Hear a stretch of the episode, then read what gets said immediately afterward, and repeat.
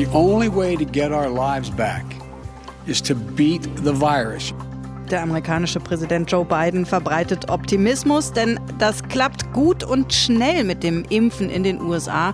Was machen die besser als wir? Das gucken wir uns genauer an. Und hier bei uns in Deutschland, da geht es weiter um die, die sich in der Corona-Krise bereichert haben und jetzt die CDU ganz schön in die Bredouille bringen. Wie die SPD das zu nutzen versucht, dazu gleich mehr. Und zum Hashtag Ihr seid doch Spinner. Dörte Naht und Jörg Poppendiek, das sind wir aus der Inforadio-Redaktion. Hallo. News Junkies. Was du heute wissen musst. Ein Inforadio-Podcast.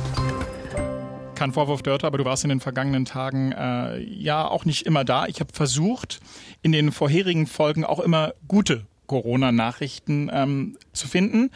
Das klappt auch heute. Die Bundesregierung hebt die Reisebeschränkungen für Mallorca auf. Die Insel gilt ab Sonntag nicht mehr als Risikogebiet, die anderen Baleareninseln und einige spanische Festlandregionen übrigens auch. Was die schlechten Nachrichten anbelangt, die kommen heute vom Gesundheitsminister, von Jens Spahn und vom Chef des Robert-Koch-Instituts, Lothar Wieler. Es ist einer dieser Tage, an denen die beiden eine gemeinsame Pressekonferenz gegeben haben und Lothar Wieler sagt, dass sich die Corona-Infektionszahlen mittlerweile auf einem zu hohen Niveau eingependelt hätten. Bei den unter 60-Jährigen steigt die Inzidenz sogar wieder an. Und seit Mitte Februar steigt auch die Inzidenz bei den unter 15-Jährigen, und zwar sehr rasant. Wir sehen auch wieder mehr Kita-Ausbrüche, sogar noch mehr als vor Weihnachten. Es könnte sein, dass hier die noch ansteckendere Variante B117 eine Rolle spielt. B117 breitet sich ja insgesamt sehr rasch in Deutschland aus. Apropos rasch, das mit dem Impfen und den Hausärzten wird, auch da bremst mittlerweile Jens Spahn die Erwartungen, nicht so schnell funktionieren, wie von vielen vielleicht gehofft. Erst Mitte April soll es soweit sein.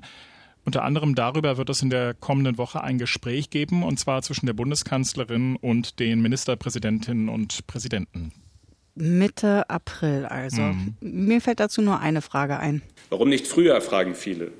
Weil die Länder und die Kommunen vor Ort auch die Impfzentren weiter laufen lassen wollen und weil es noch nicht genug Impfstoff gibt, um alle Impfzentren und parallel alle Arztpraxen zu versorgen. Spahn hat übrigens auch gesagt, dass in den vergangenen Tagen täglich 270.000 Impfungen es gegeben hat und dass jetzt sieben Prozent der Deutschen mindestens einmal geimpft worden sind. Besser, und zwar deutlich besser, läuft es in den USA. Neid ist ja ein sehr starkes Gefühl. Ich kriege das zumindest nur ganz schwer unter Kontrolle. Wie ist denn das bei dir, Jörg? Ist eine Todsünde. Ich versuche da also ich versuche, er hat sich stets bemüht, da sehr achtsam zu sein und äh, loszulassen, wenn ich mich dabei erwische. Gelingt mir nicht immer. Mir auch nicht. Also es gibt diverse Punkte, wo ich neidisch bin, ohne es zu wollen. Ich bin auf jeden Fall wirklich neidisch, wenn ich sehe, wie das mit dem Impfen in den USA klappt und deswegen gucken wir uns das genauer an.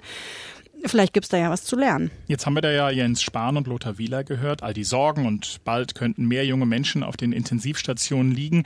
In den meisten Bundesländern sind aber gleichzeitig noch nicht mal alle 80-Jährigen durchgeimpft. Hm, und in den USA klingt das irgendwie anders. Joe Biden, der Präsident, hatte ja angekündigt, die Impfungen zur obersten Prämisse zu machen. Beat the virus. Beat the virus. Beat the virus.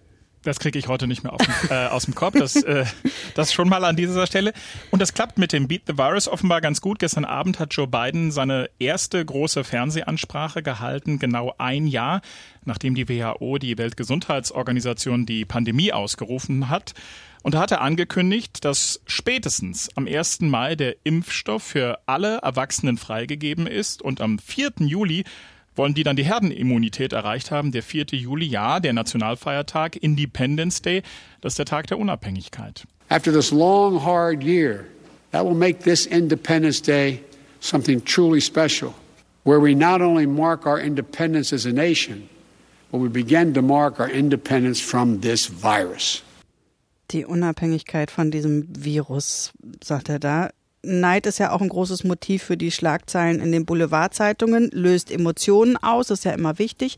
Die Bild-Zeitung titelte letztes Wochenende Amis impfen jetzt Affen. Da ging es um Menschenaffen im Zoo von San Diego, die jetzt mit einem für Menschen nicht zugelassenen Impfstoff geimpft werden. Mhm. Und hier bei uns warten Omi und Opi immer noch auf die rettende Spritze, während da selbst Affen schon eine Impfung bekommen. Wir versuchen das jetzt mal mit weniger Haut drauf und dafür mit mehr Zahlen. In Deutschland sind aktuell 3,3 Prozent der Bevölkerung vollständig geimpft, also mit erster und zweiter Spritze. In den USA sind das schon 9,8 Prozent. Und wenn man das in absoluten Zahlen ausdrückt, dann wird der Unterschied noch erstaunlicher. In Deutschland sind es 2,7 Millionen Menschen, in den USA 32 Millionen. Dazu kommen noch mal knapp doppelt so viele, also 62,5 Millionen nämlich, die schon eine erste Dosis bekommen haben. In Deutschland sind das 6 Millionen. Richtig frustrierend wird es ja, wenn man sich mal anguckt, in welchem Tempo das weitergeht. Da werden nämlich täglich mehr als zwei Millionen Spritzen ausgegeben, also täglich etwas weniger als in Deutschland gerade mal insgesamt vollständig geimpft sind. Ja, da kommt da wieder um die Ecke der Neid, ne? Absolut. Das ist ja äh, vor allem deswegen so erstaunlich, ähm, weil wir bislang ja eigentlich immer mit so ein bisschen so einer leichten Überheblichkeit in die USA geguckt mhm. haben. Der ehemalige Präsident Donald Trump, der die Pandemie verharmlost hat, Masken, ach nee, lieber nicht. Und all das gepaart mit diesen wirklich erschreckend hohen Todeszahlen. Mehr als 520.000 Menschen sind in den USA mit Covid-19 gestorben. Woran liegt's also, dass es dann jetzt doch erstaunlich gut klappt? Das liegt auch an Donald Trump, denn der hat schon ziemlich früh im Mai vergangenen Jahres nämlich Verträge mit Herstellern Produzenten und Abfüllern geschlossen mit seiner Operation Warp Speed. Rund 10 Milliarden Dollar hat er da damals dafür ausgegeben. Das war ein hohes Risiko, weil ja das war ja so, dass die, die Impfstoffe standen ja noch gar nicht zur Verfügung, die waren auch noch nicht zugelassen. Da ist auch einiges Geld ins Nirvana geschickt worden, aber jetzt erfüllen eben die Hersteller die Verträge. Trump hat nämlich zudem angeordnet, dass Hersteller von Impfstoff in den USA zuerst die USA versorgen müssen. Und Joe Biden, der aktuelle Präsident, hat dann nachgelegt, indem er das Kriegsproduktionsgesetz in Kraft gesetzt hat, das unter anderem bedingt, dass US-amerikanische Unternehmen zuerst mit Grundstoffen und Geräten versorgt werden. Das ist ja der Grund, warum Charles Michel, der EU-Ratspräsident, da jetzt Kritik geübt hat. Der sprach von einem Ausfuhrverbot.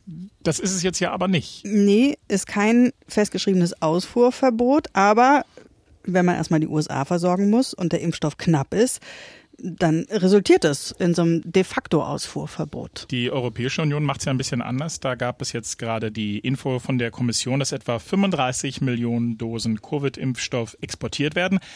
Ein Viertel davon ging nach Großbritannien, eine Million ging in die USA und auch nach Israel wird exportiert. Das klingt ja erstmal total unfair und es gibt auch Politiker, die ein Exportverbot fordern. Der CDU-Mann Peter Liese zum Beispiel, der ist gesundheitspolitischer Sprecher der EVP-Fraktion. Aber EU-Ratspräsident Charles Michel sagt, nee, die Pandemie, die muss eben weltweit bekämpft werden und deshalb sei das richtig. Gut, das ist der Impfstoff und wie viel davon da ist, aber offenbar geht es ja auch mit dem Verimpfen selbst reibungsloser in den USA, oder? Naja, unsere Korrespondenten dort berichten schon auch von langen Wartezeiten und Schlangen und überlasteten Telefonleitungen und all dem. Aber ja, da sind im ganzen Land riesige Stadien zu Impfzentren umgebaut worden von der Nationalgarde. Die sind für die Organisation zuständig. Und da werden dann bis zu 8000 Menschen am Tag geimpft, zum Beispiel auf dem Parkplatz von Disneyland oder in irgendeinem Footballstadion. Aber was man dann eben auch liest, ist, dass es dann nicht immer so ganz genau genommen wird mit der Berechtigung. Es gibt ja auch in den USA eine Impfreihenfolge, also hohes Alter, Vorerkrankungen, aber auch sowas wie Systemrelevanz spielen da eine Rolle. Und da reicht es dann wohl, wenn man diesen Anspruch so angibt, dass man zum Beispiel Busfahrer oder Elektrikerin ist oder Supermarktverkäuferin und dann reicht das. So ein bisschen nach der Devise, jeder Geimpfte ist so oder so eine gute Nachricht für die Gesellschaft. Und das ist in Deutschland eben anders. Da wird im Moment ausführlich darüber diskutiert, wie die Hausärzte, wenn die dann dran sind mit dem Impfen, wie sie das kontrollieren mit der Impfpriorisierung. Und das kann man mit Vertrauen in die Ärzteschaft machen oder mit Kontrolle. Wir hatten diese Woche Wolfram Henn im Inforadio im Interview, der ist Professor für Humangenetik an der Uni in Saarbrücken und vor allem ist er Mitglied des Deutschen Ethikrates, der die Empfehlung für die Impfreihenfolge ja mit ausgearbeitet hat.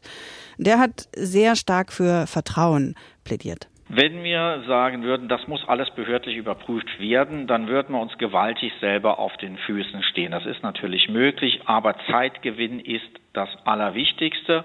Wie wäre es mit korrektem Verhalten ohne Bürokratie? Es ist tatsächlich im Moment die technische Diskussion, ob in die Hausarztpraxen eine externe Prüfsoftware eingespielt werden soll, mit der dann die Impfzuordnung überprüft werden.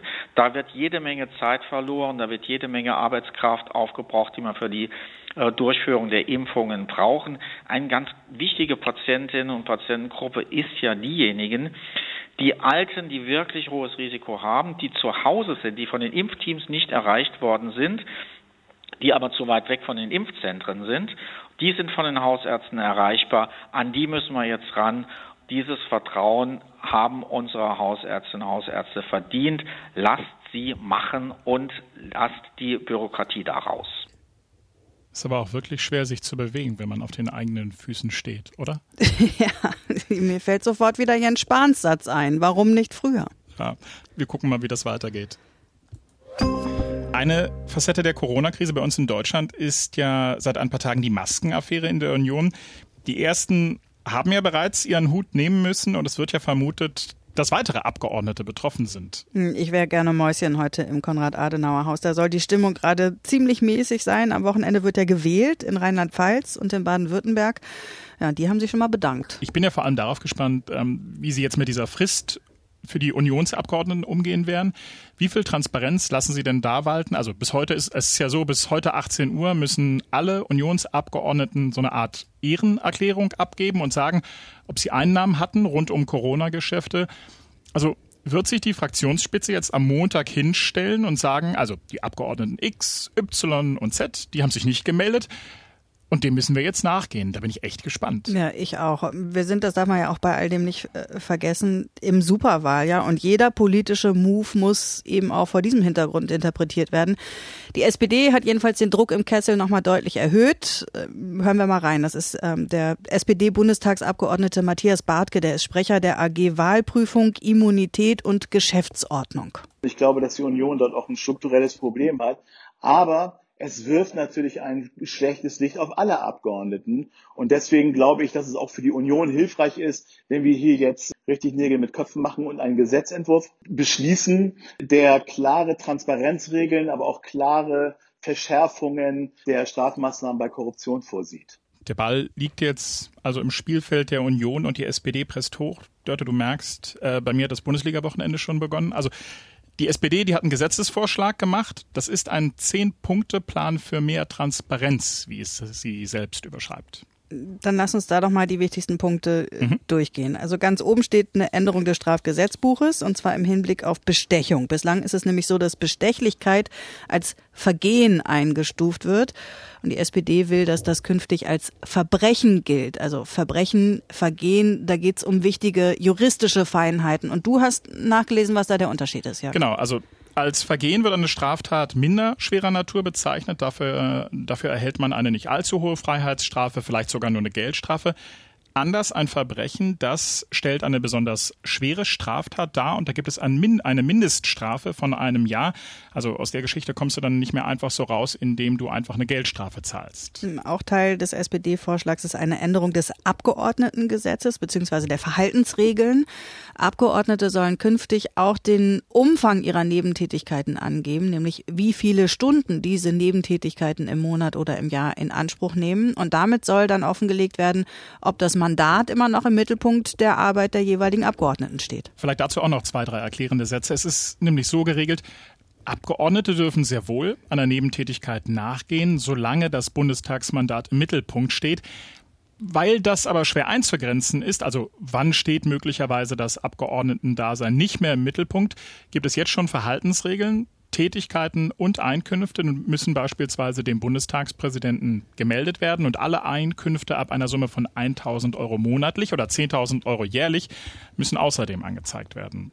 Die anderen Vorschläge der SPD, die drehen sich um Aktienoptionen und Unternehmensbeteiligungen. Erstere, also die Aktienoptionen, die sollen veröffentlicht werden müssen, und zwar unabhängig von der Frage, ob sie einen bezifferbaren Wert haben. Und wenn Abgeordnete Unternehmensbeteiligungen bei Kapital- und Personengesellschaften haben, dann müssen auch die veröffentlicht werden und zwar künftig bereits ab fünf Prozent der Stimmrechte.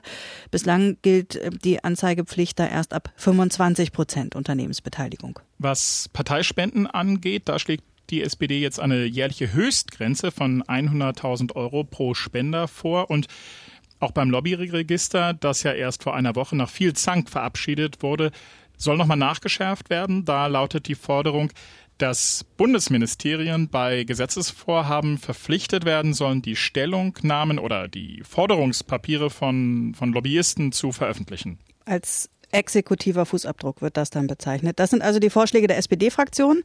Was nun die beiden Unionsabgeordneten äh, Nikolaus Löbel und Georg Nüßlein angeht, da habe ich nochmal geguckt, äh, wie sehen das eigentlich unsere ARD-Juristen und die sagen, entscheidend ist die Frage, ob die bei der Vermittlung der Masken als Abgeordnete gehandelt und ihr Mandat für die Vermittlung genutzt haben oder haben sie in einer abgrenzbaren, aber erlaubten Nebentätigkeit als Unternehmer gehandelt. Strafbar ist es aber nur, wenn man eben klar nachweisen kann, dass hier als Abgeordneter gehandelt wurde. Moralisch darf man aber beides als verwerflich bezeichnen. Ja, darf man. Mhm. Beat the Virus, wir haben es eben gehört, ist ja schon eine ziemlich starke Aussage als Ton, aber bei Twitter trendet heute noch ein anderer. Ihr seid doch Spinner. Hier. Seid doch. Jo, du auch. Boah, das war ja asozial. Hast du es gefilmt? Das war ein Krankenwagen, der hat durch Mikrofon gesagt, ihr seid doch Spinner. Ihr seid doch. Ihr seid doch. Ihr seid doch. Ihr seid doch.